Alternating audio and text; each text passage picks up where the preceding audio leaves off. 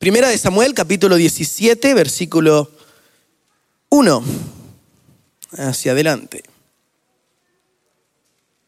Cuando tenga ya amén. Dice así, los filisteos reunieron su ejército en Socó de Judá y se prepararon para pelear contra los israelitas. Pusieron su campamento en Nefes Damim, que está en Socó y en Aseca. Por su parte, Saúl y los israelitas también se prepararon para la batalla y acamparon en el valle de La. En una colina estaban los filisteos y en la colina de enfrente estaban los israelitas. En medio de los dos ejércitos estaba el valle. En el ejército filisteo había un hombre llamado Goliat, que era de Gad, y medía casi tres metros de altura. Llevaba puesto un casco y también una armadura de bronce que pesaba como 57 kilos. Sus piernas estaban protegidas con placas de bronce y en los hombros llevaba una jabalina. La base de su lanza era enorme y su punta era de hierro y pesaba como 7 kilos. Delante de él iba su ayudante. Le daba Gatorades y cosas así. Goliat se paró frente al ejército israelita y gritó desafiante, yo soy filisteo y ustedes están al servicio de Saúl. No hace falta que todos ustedes salgan a pelear. Elijan a uno de ustedes y mándenlo a pelear conmigo. Si es buen guerrero y me mata, nosotros seremos esclavos de ustedes. Pero si yo lo mato, ustedes serán nuestros esclavos. Yo desafío a todo el ejército israelita. Elijan a uno de sus hombres para que luche conmigo. Cuando Saúl y los israelitas oyeron lo que decía el filisteo, se desanimaron y les dio mucho miedo. Pero el filisteo siguió provocando a los israelitas mañana y tarde durante 40 días. Cierra sus ojos ahí donde está. Padre, te damos gracias por tu presencia en este lugar.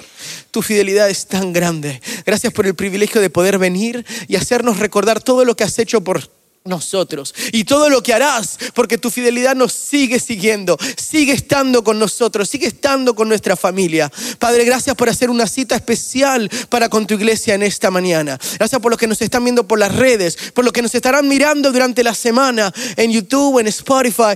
Sé tú y tu presencia estando ahí donde ellos están. Padre, háblanos, abre nuestros ojos, nuestros oídos Sorpréndenos en el nombre de Jesús. Espíritu Santo, me asocio a ti, haz como tú quieras. Y el pueblo dice, amén y amén. La verdad es que todos conocemos esta historia tan increíble, pero quería leer este pedazo para poder refrescar nuestra memoria y saber cuál era el preámbulo, qué es lo que estaba sucediendo antes de la famosa guerra entre David y Goliat. ¿Verdad? Todos la conocemos, aún la gente que no son cristianas o que nunca han asistido a una iglesia, usa la batalla de David y Goliat como una metáfora de alguien pequeño contra algo bastante grande. Se utiliza en equipos de fútbol, eh, cuando es una gran nación, campeona de América como Argentina, contra algún otro equipo chiquito que nadie lo conoce como Brasil. Pero se hablaba mucho de eso antes de esa final.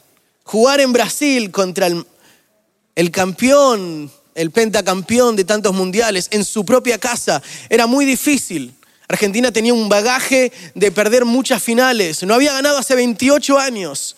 Me cansé de escuchar todo lo que no se podía lograr, todo lo que Argentina tendría que enfrentar para poder, si es que pudiera llegar a ganar. Y Sasha hablaba de qué es lo que pasaría y qué se hablaría de Messi si otra final la pierden.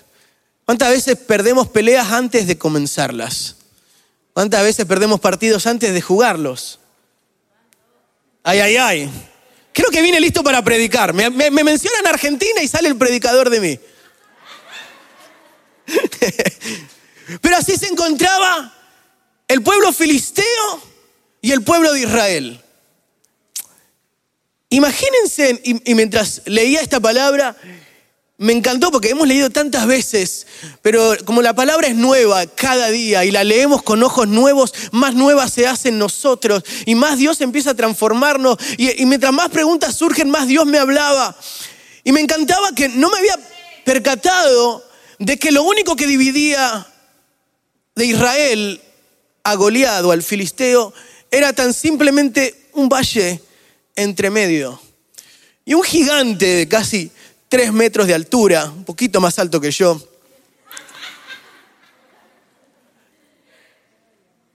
estaba y se despertaba por 40 días consecutivos a decir, traigan uno, desafiando, traigan uno para que pelee conmigo. No vamos a pelear todo, traigan uno.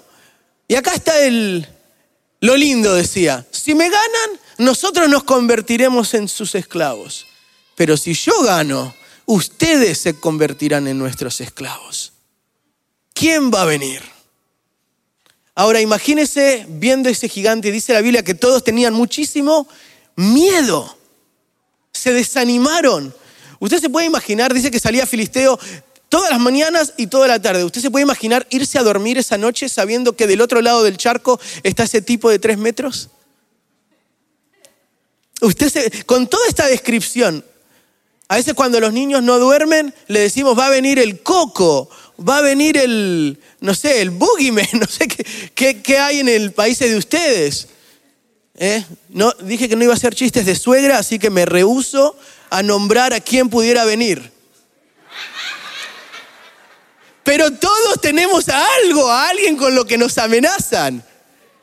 Imagínense irse a dormir sabiendo que del otro lado está goleado. Y Saúl yéndose a dormir sabiendo que él no quiere pelear, porque si llega a ser que pierde, todo el pueblo va a ser esclavo culpa de que él perdió. Ni nadie quiere pelear porque todos lo han visto este tipo. Pero este es solamente el preámbulo, porque cuando contaba esto leía esto y pensaba, decía, Jonathan, ¿qué es lo que a vos se despierta todas las mañanas para confrontarte? ¿Qué es lo que te quita el sueño? ¿Qué es lo que vos sentís que está ahí, tan cerquita, del otro lado, y que si tan solo lo cruza, ay, ay, ay, que Dios me guarde? Hermanos y hermanas que vienen a la iglesia, creen en Dios, aman a Dios, adoran a Dios, pero no pueden concebir el sueño porque todavía están siendo perseguidos por un Goliat que se llama deuda, por un Goliat que se llaman recuerdos, por un Goliat que se llama falta de perdón, rencor, odio por el que dijo, por lo que la dijo, por lo que me hicieron. Y no pueden dormir porque hay un Goliat del otro lado esperando para devorarlos y esclavizarlos por siempre. ¿Cuántos están conmigo en esta mañana? ¿Será que hay algún gigante que usted conozca?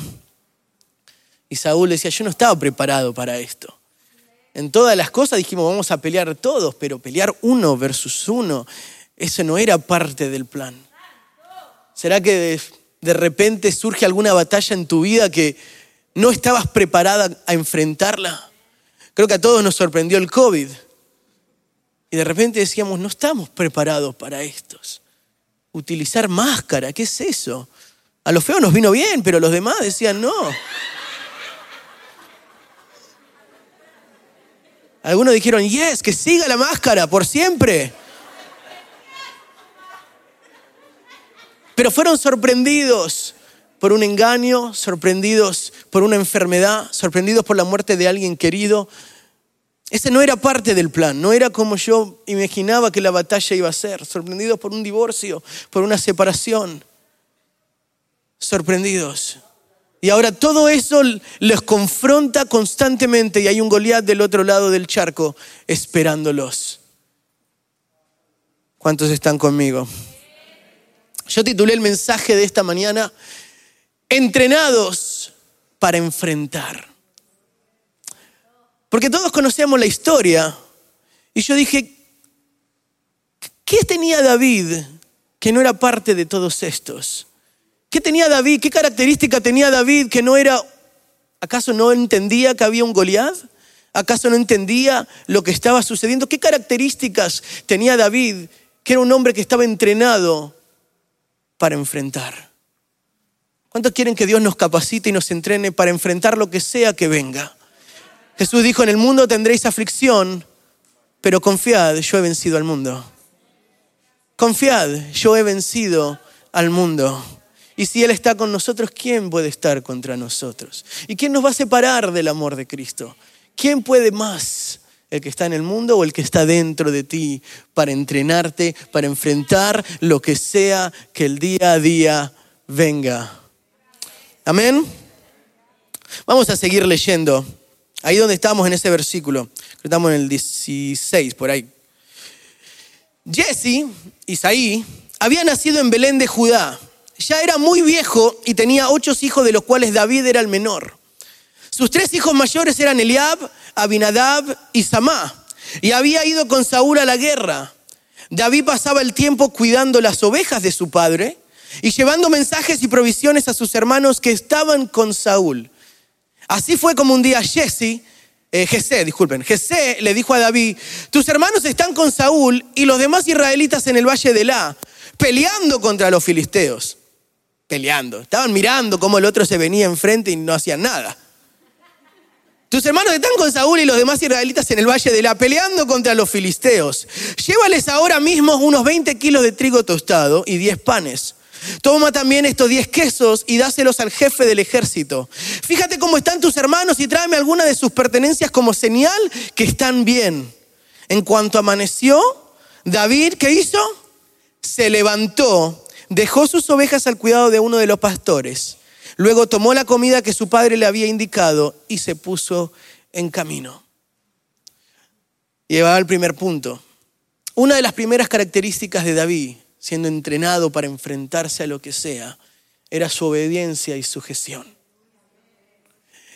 Estamos leyendo en 1 Samuel capítulo 17, pero a los que les encanta leer pueden leer el capítulo anterior y van a enterarse de que David había recién sido ungido para convertirse en el siguiente rey. Él no era cualquier persona, él era el suplantador del siguiente rey. Samuel había venido y lo había ungido, lo había separado enfrente de todos los hermanos. ¿Cuántos se conocen la historia? Samuel, Dios le habla a Samuel, él va a la casa de Isaí o la casa de Jesé y le dice, Dios me dijo que uno de tus hijos va a ser el siguiente rey, tráeme a tus hijos. Él trae a todos los siete hijos y dice, ¿son todos? Dios me dice que no es ninguno, sí, son todos grandes, fuertes, listos, pero no es ninguno de ellos. Y dice, bueno, hay uno que ni siquiera lo invité a comer con nosotros, ni lo invitan, porque si lo invitan saben cómo se pone. Entonces, él está apacentando. Mientras estamos todos de fiesta, bien vestidos, él está allá atrás trabajando. Y Samuel agarra y dice, no, tráiganlo, tráiganlo. Nadie se va a sentar a comer hasta que él venga. ¿Cuántos se sienten a veces que los menosprecian, como que nadie te tiene en cuenta? Hay un Dios que todo lo ve. Pero miren esto, esto, esto me encanta, no voy a entrar ahí todavía. Espérense, póngase el cinturón. David dice la Biblia que siendo ungido, el padre agarra y le dice, ve y lleva a tus hermanos comida, que están allá en la guerra. Y David podía haber dicho, yo, el siguiente rey de Israel, de delivery. Disculpe, padre, yo soy el siguiente rey de Israel. Fui ungido, todavía huelo aceite. Yo no, ¿Me viste cara de Uber Eats? ¿Ah? Yo no soy Papa Jones. ¿Qué voy a hacer yo llevando? Pero él no dijo absolutamente nada. Él dice la Biblia que dejó sus ovejas, obedeció al Padre y se fue. ¿Cuántos somos sujetos a esperar el tiempo que Dios, sea lo que sea que Dios te haya prometido, esperar el tiempo que Dios planificó para ti, para tu familia, y seguir sirviendo en donde sea que estés, esperando tu tiempo, porque hay un Dios que tiene un tiempo para ti indicado. David no se la creyó. David, sujeto a su padre hasta el tiempo que sea. Tuvimos el honor y el privilegio de tener a mis abuelos desde Argentina eh, unos días en mi casa. Y como yo crecí con mis abuelos eh, porque vivían tan cerca, teníamos muchísimas memorias y muchísimas cosas. Y uno, cuando está con los abuelos, se ponen a recordar historias y cosas. ¿Qué pasó con la tía tal? ¿Y quién era el este que venía? Y empezamos a recordar un montón de cosas. Y en eso salen anécdotas graciosas y lindas. Y en una de esas me, hace recordar, porque yo me la sabía, una historia en donde mi hermana, eh, estábamos en una campaña y una hermosa campaña, una presencia hermosa como la que sentimos hoy, amén. Y dice, y había el, evangelista, el profeta que estaba ahí, la ve a ella y, y decide orar por ella. Y dice, el Señor te va a llevar a las naciones, vos vas a ser una salmista, vas a ser una adoradora y la presencia de Dios va a caer en donde sea que vos ministres. Prepárate porque te vas a las naciones. Un domingo hermoso, la presencia de Dios cayó sobre ella, ella estaba recontenta, fuimos a casa. Mi mamá agarra y le dice, cambiate, vestite del gozo y ponete a hacer la tarea que mañana es lunes. Ella dice, ¿para qué voy a hacer la tarea? Prepara las maletas que me tengo que ir a las naciones. Olvídate de la escuela, no, nada de tarea, escuela. ¿Eh? Necesito pasaporte, visa. Y le dice, hasta que eso suceda, ponete a hacer la tarea. ¿Y cuántos de nosotros Dios nos habla y estamos tan ansiosos que dejamos y soltamos lo que tenemos que hacer, a donde tenemos que estar sujetos, porque ya nos creímos de donde Dios nos quiere llevar, porque ya vimos dónde queremos estar. Y decimos, no, ya no, ya no quiero estar más acá, y no nos sujetamos a nada ni a nadie. Y David tenía una característica, era un hombre sujeto a su padre.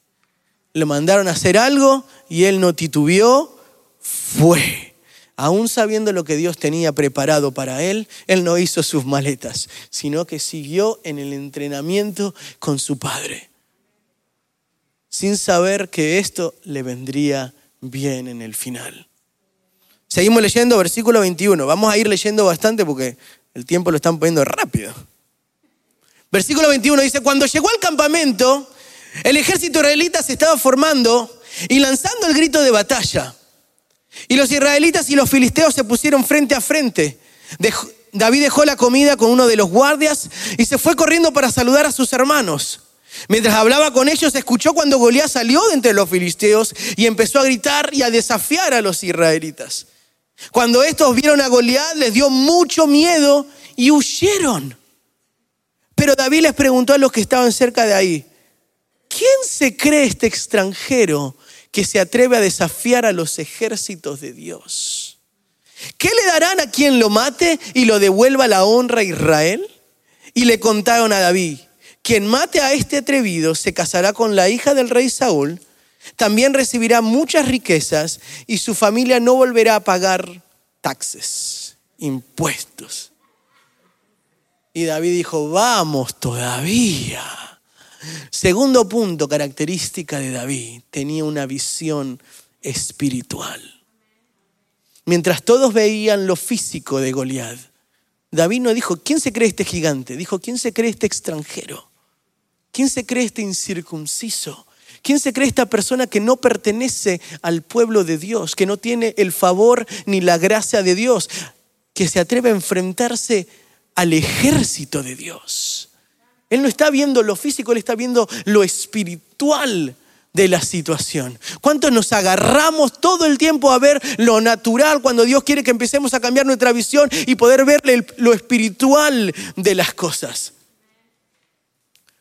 David no vio esto ni siquiera como una crisis. Dice que todos veían y huyeron. Se fueron todos. Y David dice, pues, Vengo a traerle comida a los grandes guerreros y están todos huyendo, corriendo. ¿Qué pasó? Y pregunta, ¿qué se le va a dar al que se le enfrente al petizo este? ¿Qué se le va a dar? Porque no lo vio como una crisis, lo vio como una oportunidad. A veces lo que nosotros, lo hablábamos en unas prédicas anteriores, lo que vemos como crisis y sentimos que nos va a hundir y nos va a ahogar, es Dios catapultándonos para lo que se viene más adelante. Y lo que vos ves como una crisis que te va a derrumbar, decís, Dios, ya, quítame la vida. Dios te dice, no, esto es solamente para que aprendas, lo superes y después levantes las manos a aquellos que no tienen. Esto para que sepas que yo estoy contigo en las malas y en las buenas. Y cuando aprendas de todo esto vas a poder levantar a los demás. Y vas a poder utilizarlo como testimonio. Y cuando venga otra prueba vas a poder decir si Dios estuvo conmigo ahí, va a seguir estando conmigo acá. ¿Cuántas cosas? Lo que otros vieron como crisis, David lo vio como una gran oportunidad. El que gane recibe esposa, se convierte en el yerno del rey agarra riquezas y nunca tiene que pagar impuestos, taxes y todas esas cosas que nos encanta pagar a los que vivimos en este país. Y Dios te pregunta, cuando ves las cosas, ¿con qué ojos la ves? ¿Con una visión espiritual de decir, ¿cómo Dios me va a sorprender en esta prueba? ¿Cómo Dios va a suplir en esta falta? ¿Cómo Dios me va a sorprender en medio de esta oscuridad? Quiero ver su luz resplandecer. ¿Cómo voy a entender un lado de Dios que nunca antes he visto? Siempre digo, nunca vas a conocer a un Jehová Jireh, un Dios proveedor, si nunca te faltó nada. Nunca vas a entender lo que es que el Señor esté contigo cuando nunca te sentiste solo. Nunca vas a saber que el Señor es tu guía si nunca te sentiste perdido. Nunca vas a saber lo que es que Dios te levante si nunca te has caído. Y el Señor quiere enseñar quién Él es a través de toda nuestra vida cotidiana. Pero nuestros ojos espirituales tienen que cambiar. Entonces podemos ver lo que hoy es un gigante imposible y mejor rindámonos. Mejor quedemos como esclavos, total. ¿Quién puede ganarle? O podemos verlo como una oportunidad. Esto es lo que yo estaba esperando. Yo no tengo esposa, agarro esposa. No tengo plata, agarro riqueza. No tengo suegro, agarro un rey. Todas las cosas. Él estaba viendo lo que podía ganar. ¿Cuántos botines de guerra hemos dejado ir? Porque no nos enfrentamos a nada. ¿Cuántas batallas pudiéramos tener esas medallas y nunca nos enfrentamos a nada. Decimos, no, démoslo por perdido. No, esa pelea que la pelee alguien más. No, eso que lo, que lo conquiste alguien más. Yo no puedo. Y nos perdemos grandes bendiciones pensando de que es demasiado grande, que es demasiado imposible. Está demasiado cerca el problema. El dilema es demasiado enorme. No, si Dios no hizo nada en medio año, no creo que pueda hacerlo el resto del año. Si en los últimos 10 años no pasó nada, no creo que pase en los siguientes 10. Y seguimos con una visión natural de las cosas cuando Dios quiere ponernos una visión espiritual de las cosas. Seguimos. Mire qué lindo este versículo. Versículo 28. Cuando Eliab, que era el hermano mayor de David, escuchó la conversación de David con los soldados, se enojó muchísimo y le preguntó a David, ¿a qué viniste? Como, ¿quién te invitó? Pobre David, viene a traerles comida y todavía le preguntan, ¿a qué viniste? ¿A qué viniste? ¿Con quién dejaste tus pocas ovejas en el desierto? Yo sé bien que eres un mentiroso y un malvado. Solo viniste a ver la batalla. O sea, en otra palabra, ¿por qué haces tanta pregunta? ¿Eh? ¿Para qué? ¿Vas a hacer algo al respecto? ¿Ah? ¿Para qué hace? Ay, ¿qué le van a dar al que le gane? ¿Qué te importa, metido? ¿Ah? Eso es lo que le está diciendo el hermano. ¿Eh? Y pongo un paréntesis acá. Recordaba mientras escribía esta prédica que con mi papá nos encantan los autos. Y un día lo hicimos en uno y nos gustó y empezamos a hacerlo y mientras más aumentaba nuestra fe, más íbamos. Le voy a contar qué hacíamos. Nos encantaban los vehículos entonces íbamos a los dealers a ver, y estábamos ahí entre los dos. Ay, me gusta mucho este BMW. Y uno venía en el Toyota, ¿viste? Entrando.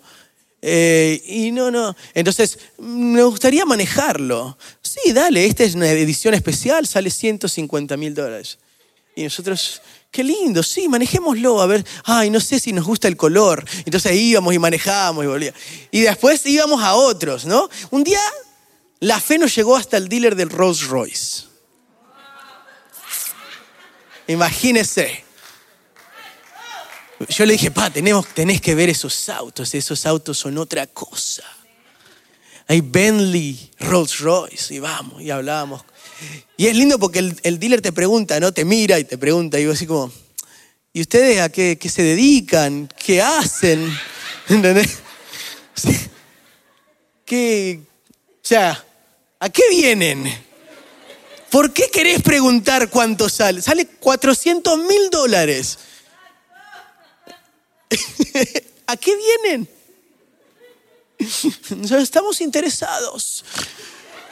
Queremos ah, vender unas, tenemos un garacel, queremos vender unas cosas y ver qué podemos comprar. Pero no, ustedes no tienen el color que estamos buscando. ¿A qué vienes? Le decían a David. ¿Acaso vas a hacer algo al respecto? ¿Vas a comprar algo? ¿Cuántas veces el diablo te pregunta, ¿a qué venís a la iglesia? ¿Acaso vas a cambiar? ¡Ah! ¿A qué venís? Si no vas a ofrendar, no vas a diezmar, no vas a escuchar, no vas a obedecer. Decimos, Señor, ten misericordia. ¿A qué venís? Le preguntaste. Mire qué lindo que David. Pero David le respondió, ¿y ahora qué hice? ¿Que ya no puedo ni hablar? Y David se alejó de su hermano. ¿Qué hizo? Se alejó de su hermano. Pero fue y le preguntó a otro soldado, quería confirmación. Si yo voy a hacer esto, más vale que agarre todo lo que me están prometiendo. Y le preguntó a otro soldado en cuanto a la recompensa que ofrecía el rey. Y el soldado le repitió lo que ya habían dicho. Punto número tres, característica de David, tenía una identidad marcada. ¿Sabe por qué? Porque su hermano mayor, sabiendo que él era el futuro, el ungido de Dios, lo tiró de menos. Anda con tus pocas ovejas. ¿Qué haces acá? ¿Qué te metes en lo que no te importa? Estás buscando lío. ¿Qué es lo que estás haciendo acá?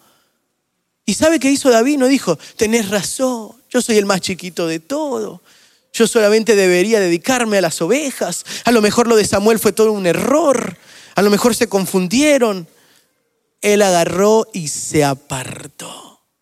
¿Cuántos hermanos mayores están que te quieren sacarte de lo que viene siendo para ti. Si David hubiese escuchado a su hermano mayor, nunca tuviera la nueva esposa del rey, de la hija del rey, las riquezas, la falta de pagar impuestos y toda la gloria que viene con ser el que tumbó a Goliat. ¿Cuántas cosas por escuchar a los demás, a los hermanos mayores, a los que te menosprecian, has dejado de conquistar cosas que Dios tenía para tu vida? ¿Sabe que en español tenemos esa frase, menospreciar, que es dar un precio menos? O despreciar, dar, no darle un precio. El precio sube y baja por la economía, por ciertas cosas, pero el valor nunca cambia. ¿Cuántos son amigos de las ofertas? Las mujeres dicen, amén, ese es mi ministerio, para eso Dios me llamó, ahí sí tengo visión espiritual. Y usted dice, no, está excelente, porque usted sabe el valor de las cosas y usted dice, ahora tiene este precio, ahora tiene este precio. Cuando usted se mueve por un precio, la gente que está a su alrededor puede darle un precio más alto o un precio más bajo, depende de cómo ellos lo miren. Pero cuando usted se mueve por el valor que Dios le dio, no hay precio que valga. Porque el valor me dice que fui comprado por la sangre del cordero. Porque el valor me dice que yo soy la niña de sus ojos. El valor dice que yo soy real sacerdocio. Que soy hijo del rey de reyes. Que lo dejó todo por mí. Ese es mi valor. No me muevo por el precio que pueden decir los demás. Me muevo por el valor que Dios me dio. David tenía una identidad marcada, no se, no se movía por lo que sus hermanos pudieran decir o creer de él. Él sabía quién él era. Hermana y hermano, ¿usted sabe quién es? Y me encantó porque dice, va, que no puedo ni hablar. Y se alejó de su hermano y siguió con lo suyo. Fue y le preguntó a otro soldado. Siguió con su propósito. Hermano, que nadie te saque ni te mueva del propósito que Dios tiene para ti, de lo que vos has querido, has visionado en conquistar. Muchos dirán en esta economía no se puede, no, en tiempos de COVID no se puede, no, no deberías ni siquiera intentarlo, pero Dios dice, si no lo intentás, nunca lo vas a lograr, si no te animás, nunca vas a ver lo que es mi gloria. No escuches a los demás, no escuches al enemigo, que todo el tiempo va a querer moverte por un precio. Seguimos. Versículo 31. Algunos soldados oyeron que David andaba preguntando y fueron a decírselo a Saúl. Entonces el rey llamó a David y David le dijo, no se preocupe su majestad, yo mataré a este filisteo. Mire que en todo momento jamás él lo llama gigante. Jamás lo llama este enorme tipo, siempre lo, lo, trata porque en su visión espiritual es tan simplemente un extranjero, es un filisteo, es alguien que no tiene la cobertura de Dios. Yo mataré a este filisteo, versículo 33. Pero Saúl le dijo, no vas a poder matarlo. Tú eres todavía muy jovencito y él ha sido guerrero toda su vida. Saúl lo está mirando con ojos naturales. David le contestó, yo soy pastor de las ovejas de mi padre. ¿Se acuerda de lo que significa estar sujeto? Yo soy pastor de las ovejas de mi padre. Pero si un león o un oso vienen a llevarse alguna oveja, yo los persigo, los hiero y les quito del hocico la oveja. Y si el león o el oso se me echa encima, yo los golpeo y los mato. Y eso mismo voy a hacer con este filisteo, pues ha desafiado a los ejércitos del Dios vivo. Si Dios me ha librado de las garras de leones y de oso, también me librará de este filisteo. Aleluya. Entonces Saúl le dijo a David, anda pues y que Dios te acompañe. ¿Sabe lo que tenía David? Cicatrices de guerra. Cicatrices de guerra. Me dice, yo sé lo que es pelear. Vos me ves chiquitito, pero yo tengo historia, yo tengo cicatrices. ¿Ves esto? Y le mostraba su piernita. Esto me lo hizo un oso, esto lo hizo un, león. Mira lo que tengo en la espalda. Vos me ves, pero yo tengo cicatrices de guerra. ¿Vos pensás que este problema a mí me enfrenta? ¿Ah? Con mi esposa tenemos una sola nena. Mi suegra y mi abuela han tenido hijos para repartir. Entonces cada vez que nosotros nos hundimos con que, ah, mira el dedo de luna, le picó una araña. Mi abuela y mi suegra que han pasado por todo, dice eso, eso va a pasar. Y nosotros nos ahogamos, tiene fiebre. Y los que tienen tantos hijos dicen, eso va a pasar, tranquilo.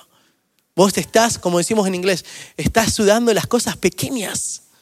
Hay cosas mucho más grandes que esas, no te preocupes.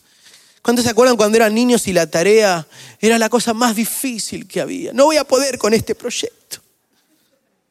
Y después crecemos y decimos, quiero volver al tiempo donde la tarea era lo más difícil que tenía que hacer. ¿Eh? Cuando teníamos que dejar de jugar porque teníamos que lavar los platos y hacer, y decimos, qué difícil que es mi vida. Y ahora decimos, ay, qué lindo que era estar en casa de mamá y papá. ¿Mm? David decía, yo tengo cicatrices de guerra. Yo sé lo que es pelear. Yo sé lo que es enfrentarme. ¿eh?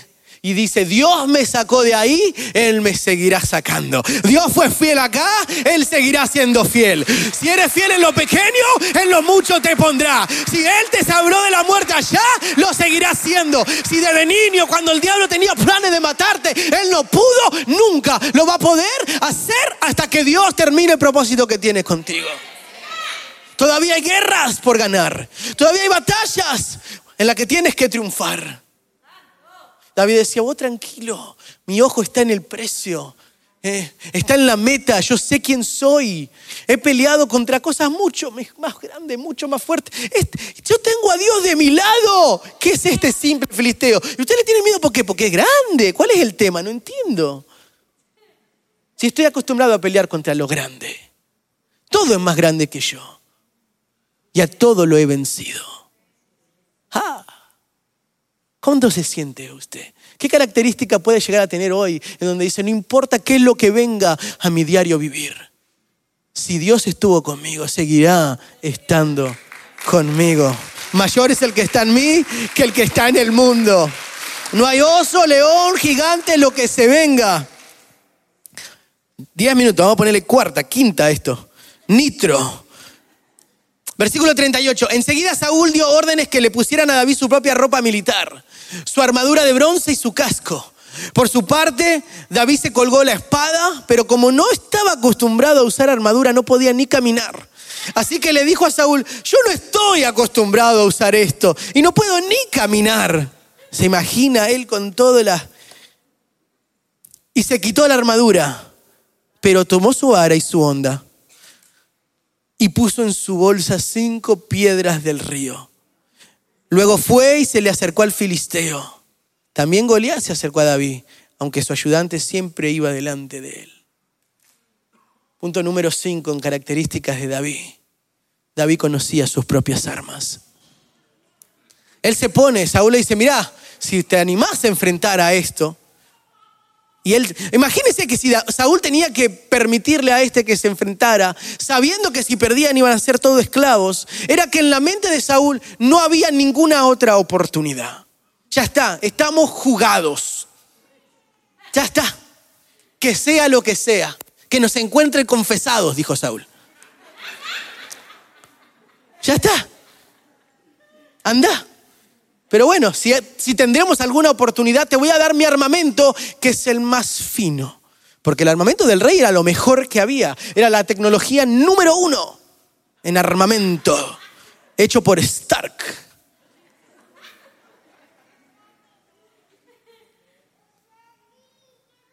Pero eso no le servía a él. No podía ni caminar. Cuando usted intenta hacer las cosas que le funcionaron a otros, y la quiere aplicar a su vida, cuando Dios te llamó a hacer otra cosa y te dio la herramienta para hacer lo que Él te llamó a hacer, vas a fracasar. Pero cuando aprendes a distinguir las armas que Dios te dio, entonces vas a triunfar en todo lo que hagas.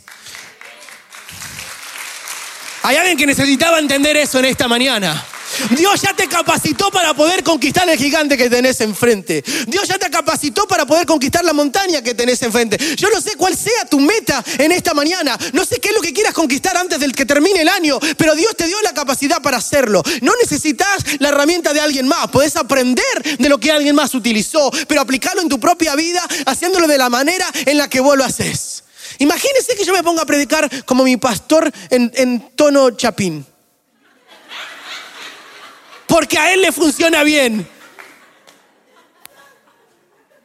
Voy a fracasar.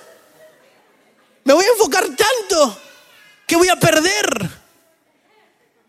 Y él predica excelente. Pero aunque lo quiera imitar no me va a salir y me voy a desviar de donde Dios me pone y me lleva. Imagínese que usted siendo de México regrese a casa hablando como argentino. Su esposa no lo va a reconocer. Va a decir, ¿Y a este qué le pasó? No utilices las armas de alguien más cuando tenés las tuyas. David decía, yo voy a utilizar lo que a mí me funciona. Dame la onda, dame las piedras. ¿Dónde está? Dios ya me dio. ¿Qué es lo que tenés en tu mano? Le dijo a la viuda. Tengo aceite nada más. Bueno, eso es lo que vamos a utilizar. ¿Qué es lo que tenés en tu mano hoy que venís menospreciando, intentando ponerte la armadura de alguien más cuando Dios ya te dio lo que era tuyo? ¿Qué es lo que tenés hoy? Queremos ser entrenados para enfrentarnos con lo que sea. Aprende a conocer lo que Dios te da en tus manos. Eh, la familia que Dios te dio, los hijos que Dios te dio. Esa es tu guerra. Las rodillas con las que puedes arrodillarte. Eh, la visión que Dios te dio. La mente, el corazón que Dios te dio. Lo que sea que está en ti, es lo que Dios va a utilizar. Siempre hablo del versículo favorito mío. Gloria de Dios es encubrir un asunto, es esconder un asunto. Y gloria de reyes es descubrirlo. Tenés que descubrir lo que Dios escondió dentro tuyo. Porque el rey que está en ti tiene que sacarlo. Vamos terminando, vamos terminando. Aleluya. ¿Cuántos son equipados en esta mañana? Versículo 42. Cuando vio que David no era más que un muchachito de piel morena, lo consideró muy poca cosa y lo maldijo en nombre de sus dioses. Le dijo, vaya con el niño bonito. Vienes a pelear conmigo con un palo como si yo fuera un perro. Ven acá que te voy a matar y con tu carne voy a alimentar a los buitres y a las bestias salvajes. ¡Ah! Dijo David. ¿Qué, qué, descripción? Imagínate, la, venías practicando. ¿qué? Te voy a matar, tu carne voy a alimentar a los buitres y a las bestias salvajes. Pero David le contestó, y tú vienes a pelear conmigo con espada, flecha y lanza, pero yo tengo algo muchísimo más fuerte. Pues yo vengo en el nombre del Dios Todopoderoso, el Dios de los ejércitos de Israel, a quien te has atrevido a desafiar. Hoy mismo Dios me ayudará a vencerte y te matará, te mataré y te cortaré la cabeza. Hoy mismo lo que vos pensás que es para mí, es para ti. Alimentaré a los buitres y a las bestias salvajes con los cadáveres de los soldados filisteos. Y todo el mundo sabrá lo grande que es el Dios de Israel. Todos los que están aquí se darán cuenta de que es Dios quien da la victoria en las batallas. Dios nos dará la victoria sobre ustedes. Y así sabrán que para triunfar Dios no necesita ni espadas ni flechas. Cuando el filisteo se acercó para atacarlo, David también corrió hacia él. Y sacando una piedra de su bolsa, disparó su onda y le pegó al filisteo en plena cara. La piedra se le clavó en la frente y el filisteo cayó de cara al suelo. Enseguida corrió David, se paró sobre Goliat, le quitó su propia espada y de un solo golpe le cortó la cabeza. Así fue como sin tener una espada David venció al filisteo, lo mató con una sola onda y una piedra y vos le tenés miedo al problema que tenés enfrente.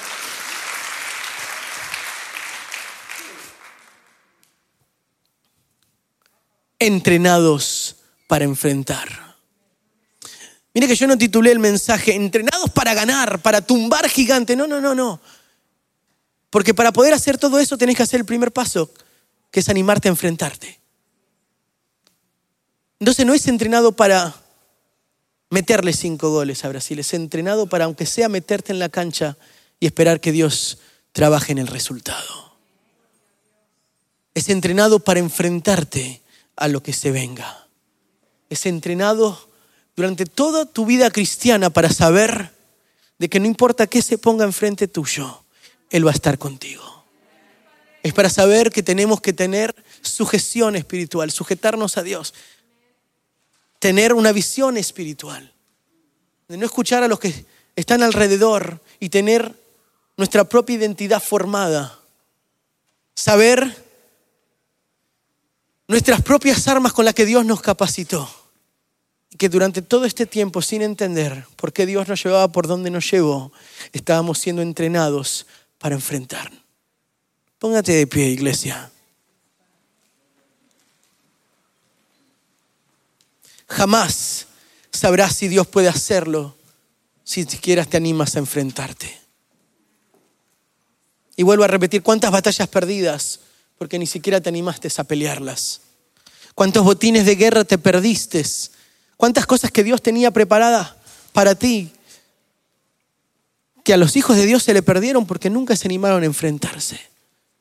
Nunca supiste si esa relación pudiera haberse arreglado si no te enfrentaste a pedir perdón. Nunca sabrás si esa empresa hubiese funcionado si nunca te enfrentaste a comenzarla. Jamás supieras si alguien te va a perdonar si le pediste perdón. O jamás te pudieras enfrentar a saber si pudieras realmente perdonar si no lo soltás de tu corazón. Jamás sabrás lo que es enfrentarse a estar sin odio si no decides soltar Jamás sabrás lo que es enfrentarse a conocer en intimidad la presencia del Espíritu Santo si no te rindes delante de Él. ¿A qué tienes miedo enfrentarte? ¿Qué es ese gigante que está del otro lado del charco, del otro lado del valle, esperando a comerte? Y podemos ser tan simplemente uno más del ejército de Israel o podemos entender que hay características de David que pueden estar dentro nuestras, que nos vienen entrenando para enfrentarnos. Yo no sé por lo que estás pasando en esta mañana, pero sé que todos tenemos algo con lo que luchamos. El día de ayer hablaba con mi familia y le mencionaba que mi abuelo, que había perdido a un hijo de él hace, no sé, más de 40 años, 50 años atrás, no más, 60, él tiene 84 y el hijo de él murió a los 14, así que él habrá tenido 20, no sé, 40, 50 años atrás. Y mientras manejábamos en mi camioneta, me decía él, anoche no pude dormir, porque escuchaba la voz del enemigo diciéndome, ¿dónde estabas vos cuando se murió tu hijo ahogado? ¿Qué estabas haciendo? ¿Dónde estaba tu esposa? ¿Qué estaba haciendo ella? Y no pude dormir y empecé a llorar y a preguntarme qué estaba haciendo. Estaba tan enfocado en tantas cosas que, mm, no sé, no me di cuenta que él había salido a nadar con sus amigos. Y yo le dije, abuelo, pasaron tantos años, todavía no podés soltarlo. Me dice, sí, yo pensé que sí. Pero de vez en cuando el enemigo me trae el recuerdo de lo que sucedió. Y yo le digo, abuelo, tenés que soltarlo porque a Dios no se le escapó. A Dios no lo tomó por sorpresa. Dios sabía. Y aunque no lo podamos entender, Dios estaba en el control de la situación. Y yo sé que hoy te duele, pero no sabemos qué hubiese sido de la vida de Él y de qué Dios lo guardó. Y hay cosas que no podemos entender, pero podés confiar en, en tus 84 años de cristiano y saber que Dios siempre estuvo en el control. Y saber de que Dios no te está juzgando por lo que pudiste haber hecho o no hiciste. Soltalo, abuelo, soltalo. No escuches al enemigo. No sé con qué te enfrentás, con qué recuerdo que pasó hace años o a lo mejor pasó recién, pero si lo alimentás, va a ser un gigante viviendo del otro lado del charco toda tu vida. Agarra la visión espiritual que Dios tiene para ti, para que puedas ver más allá de lo natural. Sujétate a Dios. Conoce tus armas. No escuches la voz del enemigo. Aunque no lo crees, estás, estás hermano y hermana, estás entrenado para enfrentarte. Y este gigante caerá.